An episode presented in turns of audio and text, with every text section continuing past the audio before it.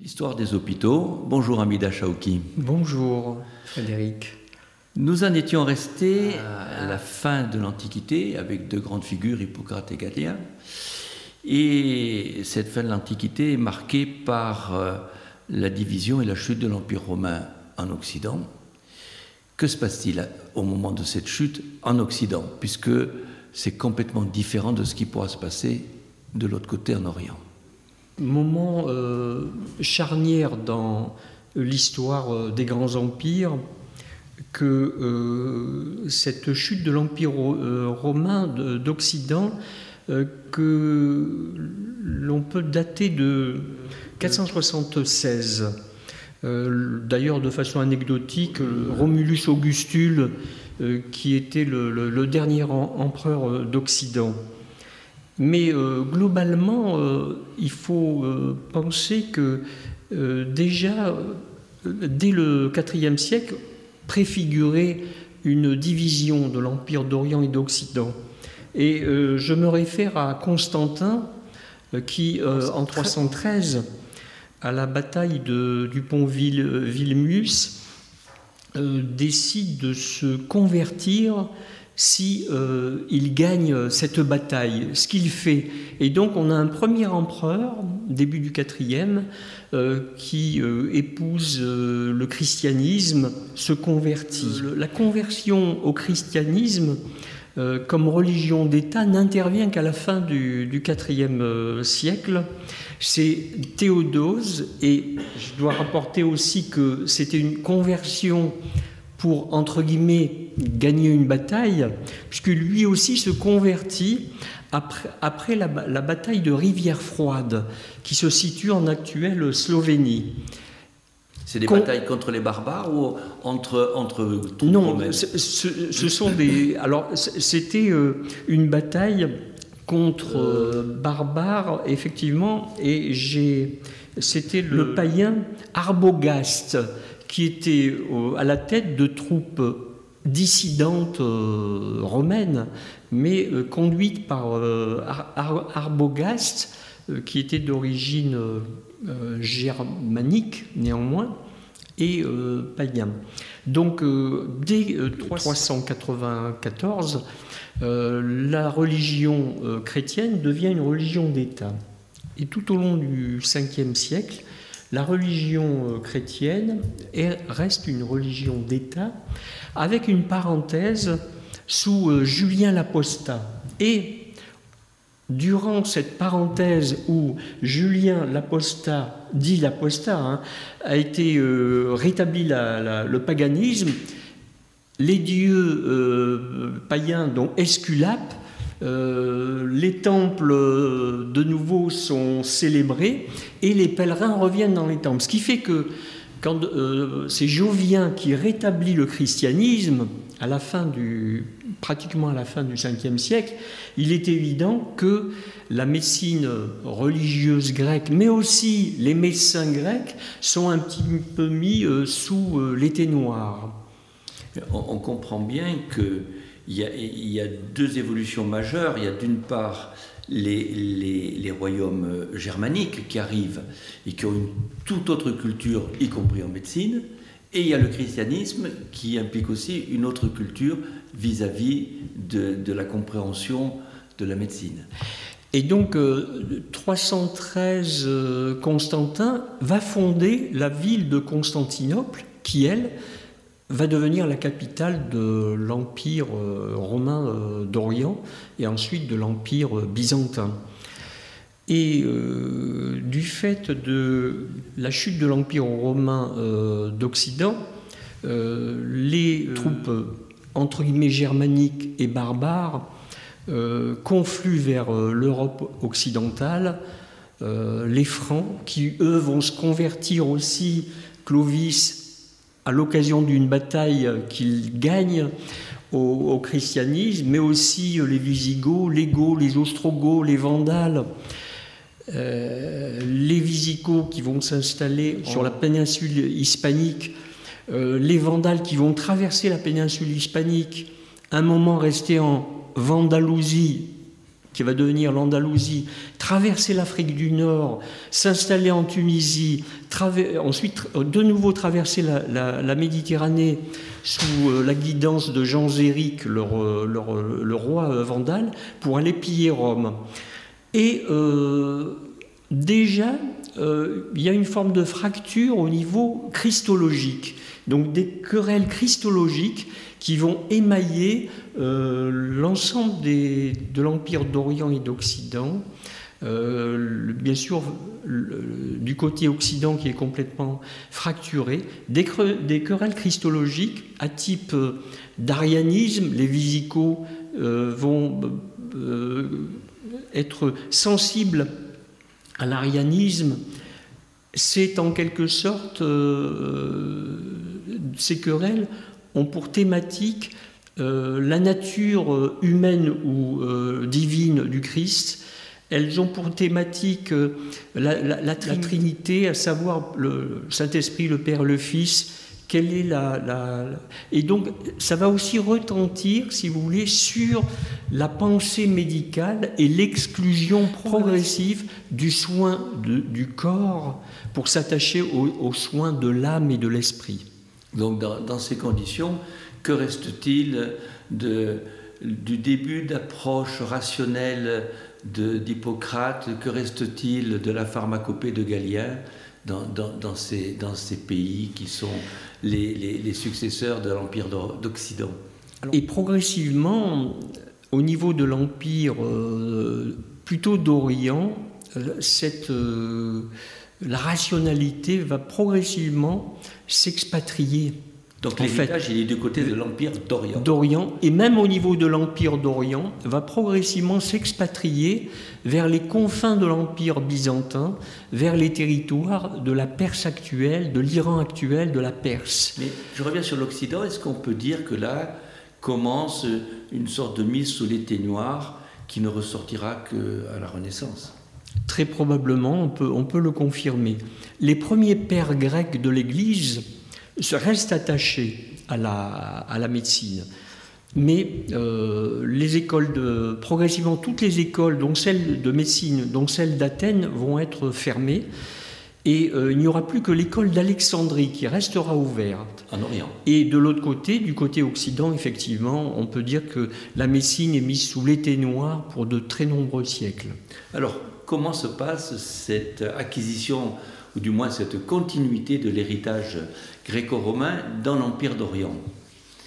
Comment se développe la médecine byzantine donc on a effectivement, euh, à partir de l'école d'Alexandrie, un rayonnement de la médecine gréco-byzantine autour euh, des traités d'Hippocrate, de, Galien, euh, le traité médical de Dioscoride, et avec, on peut citer trois grands médecins qui, eux, resteront dans la mémoire de, l'histoire de la médecine.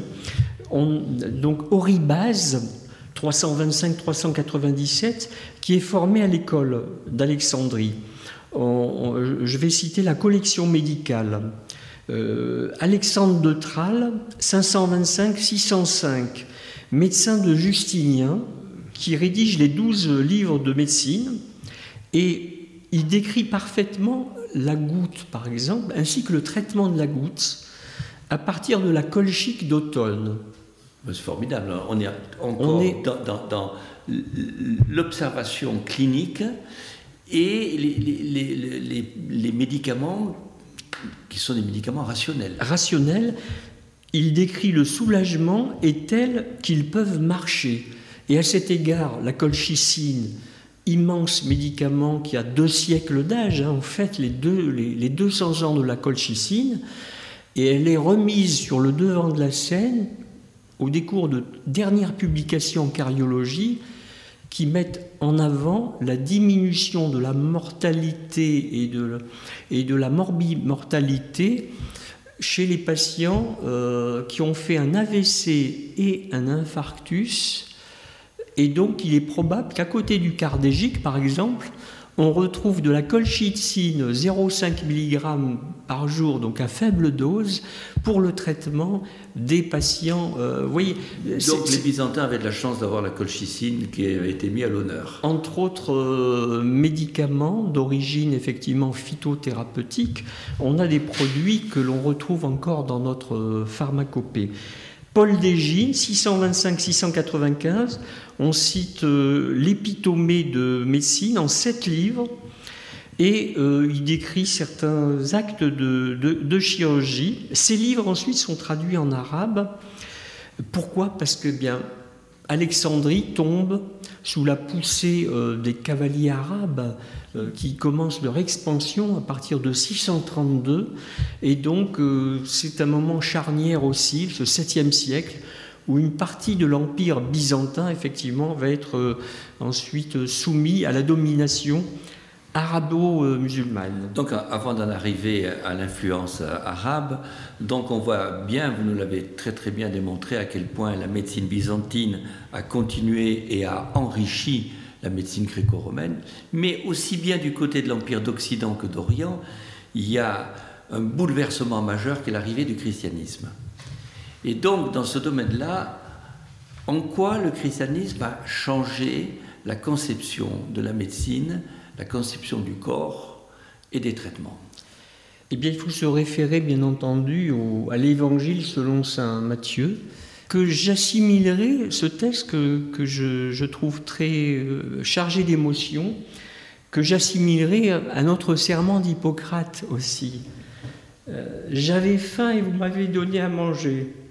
J'avais soif et vous m'avez donné à boire. J'étais étranger et vous m'avez accueilli. J'étais nu et vous m'avez habillé.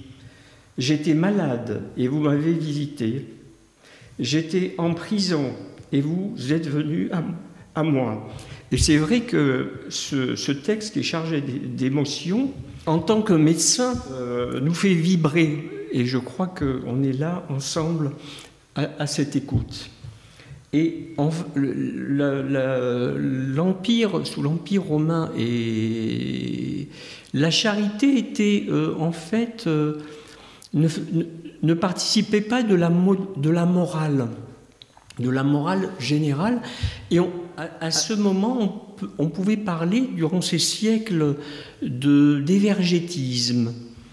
Et donc les grands évergètes, l'évergétisme, qui était dans la, définition euh, qui était euh, le don ou l'accompagnement au don de pain, de farine, de jeux, panem et circenses, le, le, pain et les jeux, sous une forme de clientélisme. Donc les grands notables, les généraux romains, l'empereur, euh, participer de leur cassette personnelle. mais c'était une façon de montrer leur pouvoir et d'asseoir leur pouvoir. Et d'asseoir, et en même temps, à certains écarts, d'éviter d'accompagner une forme de paix sociale par, par, rapport à la cherté des grains. Et on le retrouve dans les caisses de compensation de certains pays pour financer euh, l'achat de farine et à, à certains égards aussi en ce moment sur l'accompagnement quant euh, à la cherté de l'énergie, les, euh, énergie, euh, voilà. Donc il y a une forme d'évergétisme de l'Empire romain, déjà sous la République romaine, et cet évergétisme euh, qu'a bien décrit euh, Paul Veyne dans euh, ses, traités sur l'Empire romain, ont été progressivement supplantés par la, charité chrétienne. Et ce qui fait que ça ouvre bien sûr le débat sur la construction des hôpitaux, des hospices pour accueillir les pauvres, les malades, les orphelins. Donc, dans l'Empire byzantin, on va voir apparaître les vrais premiers hôpitaux, puisque c'est lié aussi à ce développement d'un changement de conception et à l'expression de la charité. Et on peut dater effectivement euh, la construction du premier hôpital dans la ville de Césarée, donc en Cappadoce, sous l'égide de Basile de Césarée, qui sera sanctifié par la suite. Ce premier hôpital, euh, Saint Basile étant évêque de la ville de Césarée, un hôpital euh, qui, pour les chroniqueurs comme euh, un, chroniqueur célèbre, Grégoire de Nazianze, qui rapportait que cet hôpital était aussi vaste qu'une ville et qui accueillait les premiers malades, pauvres, enfants abandonnés, trouvés. Et euh, on va progressivement voir euh, la construction de, ces hôpitaux accompagnés par la charité, les dons des nobles, des notables, euh, de l'empereur sur l'ensemble du territoire euh, de l'Empire byzantin. Mais est-ce que ces hôpitaux étaient dirigés et organisés autour des médecins ou est-ce qu'il y avait encore les religieux qui tenaient le, pouvoir et, donc la pratique? Alors il est probable que dans un premier temps, il y avait un accompagnement médical et progressivement, euh, il a été, s'est désagrégé cet accompagnement.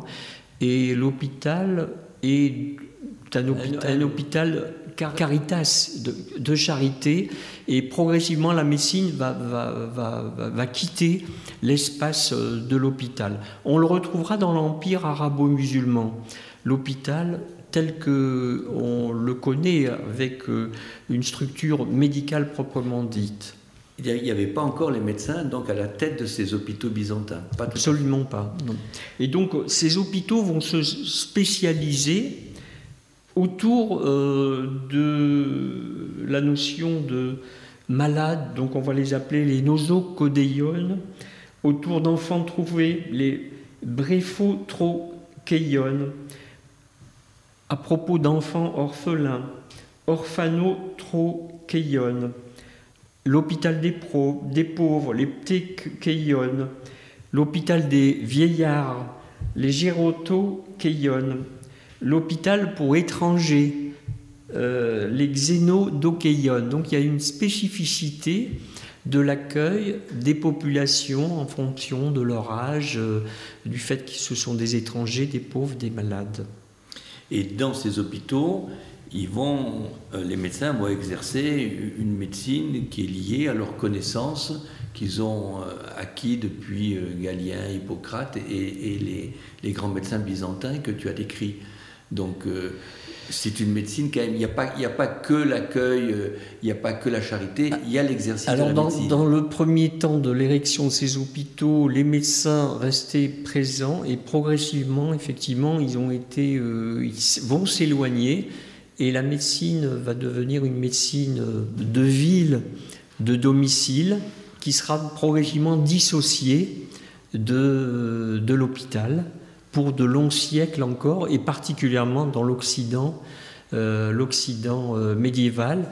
Et, on aura l'occasion, euh, dans quelques séances, justement, de traiter de l'hôpital dans l'Occident médiéval. Merci, Amida Chalouki.